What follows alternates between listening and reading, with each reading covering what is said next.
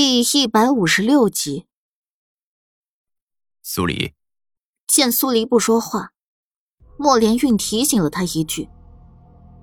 苏黎抬眸，似笑非笑的对上莫连运看似温和的眼睛。可这南陵国，不止只有莫连锦一人呢。什么意思？陈恩侯有兵权，苏林城有兵权，逝去的德胜王也有兵权。这么多人你不去找，只单单来寻我一个妇道人家，是觉得我好欺负？嗯？那句反问的单音，带着无尽的嘲讽。莫连运被堵得失语了好一会儿，脸上青一阵红一阵。他知道苏黎不好对付，难缠程度应当不亚于莫连锦，但他觉得。她始终是个女人，还是可以一试。哪知道这一试，便直接让她踢到了甲板，不仅被拒绝，还被羞辱的如此彻底。纵使向来以好脾气出名的她，也止不住的黑了脸。苏黎，如此说，你是不肯出兵了？苏黎笑了笑，哼。战都没打起来，出什么兵啊？况且，就算是出兵，也轮不到我一个富人家当那出头鸟吧？你拿着都城中的各个将军当做什么看了？他们会愿意被我一个女人压着？你，好一张巧嘴！如果三王爷没什么事儿，我就先去喜宴了。苏黎淡淡的。看了眼莫连运，刚要抬脚离开，却被他伸手抓住袖子。苏黎顿时嫌弃不已，像被什么脏东西污染了似的，用力一甩，挣开了他的手。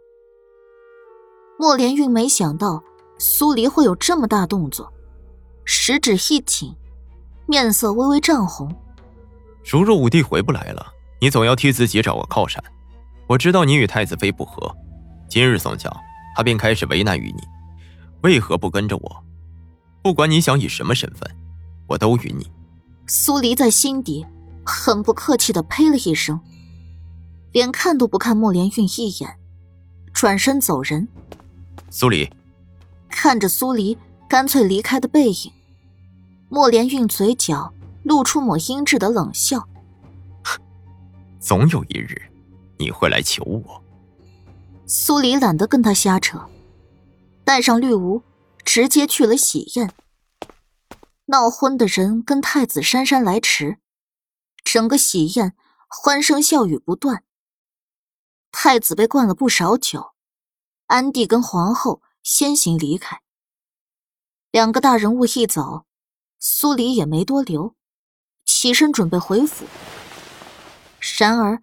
他还没去跟老夫人告辞，留在武王府照料青羽的绿柳，匆匆跑了过来。小姐，你怎么来了？苏黎皱了下眉，绿柳一脸哭相，哽咽着嗓音道：“是是奴婢不好，没看住青羽小姐，她她不见了。”你说什么？苏黎眉心一跳，是是奴婢不好。绿柳颤抖着递上一封信，以及青羽常戴的一枚发饰，这是带走青羽小姐的人留下的。苏黎急忙接过信，拆开来看，信上只有寥寥数语：“今带走小娃娃，若想小娃娃没事，带上五千两黄金的银票。”上西陵山鬼门关换人，要亲自来，只能带两人，否则，休怪我要了小娃娃的命。苏黎身体一软，如果不是绿芜适时扶着，他险些就要栽倒在地。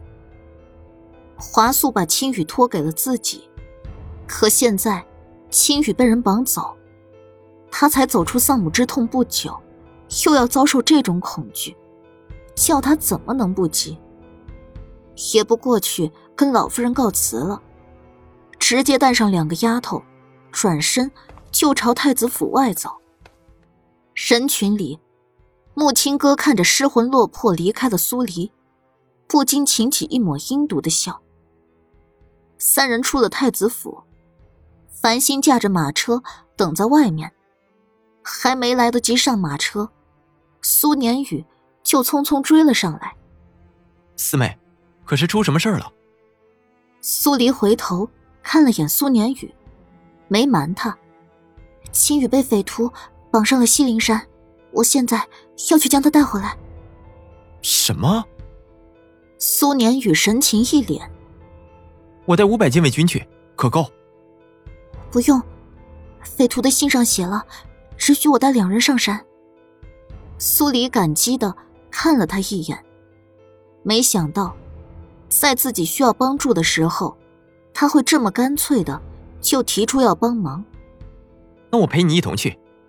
苏年宇又道。苏黎沉吟了片刻。莫九回了边关，黑旗得在东山坐镇。有苏年宇跟繁星一道陪着自己上西陵山，也好多一个帮手。点点头，率先上了马车。那就麻烦你了。一家人不说麻烦二字。苏年宇跟着上了马车，繁星立刻将神，先往武王府赶去。路上，绿柳哭着将事情经过说了一遍。都是奴婢不好，秦羽小姐想去医馆，奴婢便带着她离开了武王府。可路上看热闹的百姓实在多，撞来撞去的，奴婢便弄丢了青羽小姐。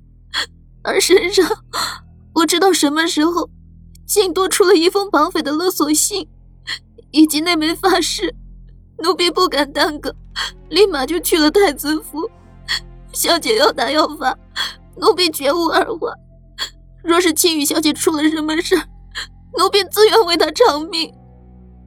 苏黎虽然急，但也知道这事儿怪不了绿柳，拍拍他颤个不停的肩膀，安抚道：“你与绿芜且先在王府等着，青羽不会出事的，我一定会将他安全带回来。”小姐，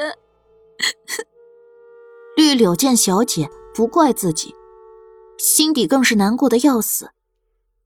到了武王府，苏黎准备好。匪徒要求的银票，让绿芜、绿柳两人留在府里。他跟苏年宇、繁星两人再上马车，朝西陵山而去。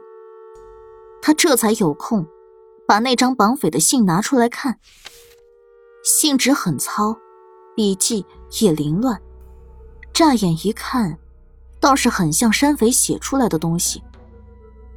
只是。他脑海里浮现出了木青哥的身影，木青哥有意要他去参加喜宴，而他去了，木青哥又一直没设什么局等他，所以青羽的被绑就是木青哥的局。这时，苏年宇皱着眉头道：“西陵山的山匪不少，我早就有意要剿了，只是陈恩侯捏着兵权不松，不愿剿灭山匪。”只想维持原状，若非这样，此事也不会发生了。陈恩侯府不愿剿匪。苏黎眯了下眼，苏年宇点点头。西陵山地势险峻，山匪常年盘踞在那儿，位置隐秘，近年来也还算安分，烧杀抢掠之事做的不多，顶多就是将上山打猎的猎户以及采药的药农吓唬一番。那他们以什么为生？这。苏年宇还真没想过这个问题，一时间回答不上来。苏黎眯了下眼，顾不上多想，眼下最重要的是青羽的安全。很快，马车到了西陵山顶。西陵山是远近最高的山峰，爬上山顶怎么也得要三四个小时。看着高耸入云的峰顶。苏黎的眉心揪成了一团。如果青羽的被绑是木青哥的局，那他设这么个局，要自己上西陵山，难道是想逼自己流产？苏黎心底咯噔一下，木青哥的这个算计，还真是又狠又毒。面对这样的逼迫，不反击，压根不是他的性格。他沉吟了片刻，走进繁星，凑在繁星耳边低语了几句。繁星面无表情的小脸顿时一变。四小姐，不可。说这话的时候。繁星有意看了眼苏年宇，苏黎拍拍他的肩膀，低声道：“以防万一，你先按照我说的去做。你放心，他可以相信。”繁星只能无奈的点头，回到马车上，最后看了眼苏黎，驾着马车迅速离开。苏年宇看了眼远去的马车，有些不解。这是，我让他去做别的事了，上西陵山，就我跟你。苏黎朝苏年宇笑了笑，没打算说太多。苏年宇识趣的没有再问，同时眼底有簇光亮了起来。苏黎肯只让他一人陪着上西陵山，说明在苏黎心中，对他是信任的。两人抬头。看向海拔不低的山，这会儿的日头又烈又毒，刺得人睁不开眼。在上山前，苏年宇忍不住道：“四妹现在的身体，若是要爬上山顶，恐怕不妙。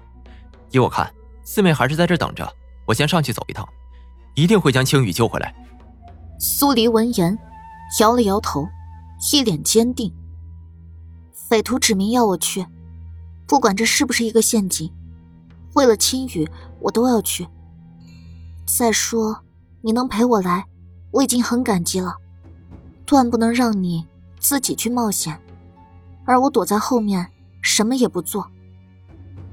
苏年宇无奈，只能暗中警醒着，时常注意苏黎的状态，打算一旦发现不对，立刻叫停。两人开始上山。山路崎岖难行，有不少碎石杂草。西陵山的鬼门关是西陵山最惊险的一个地方，因为要去鬼门关，必须要先悬空爬过十几米长的巨石。平时就连采药人都很少涉及，去往那儿的人不知道死了多少，所以才会被人冠上了鬼门关的名号。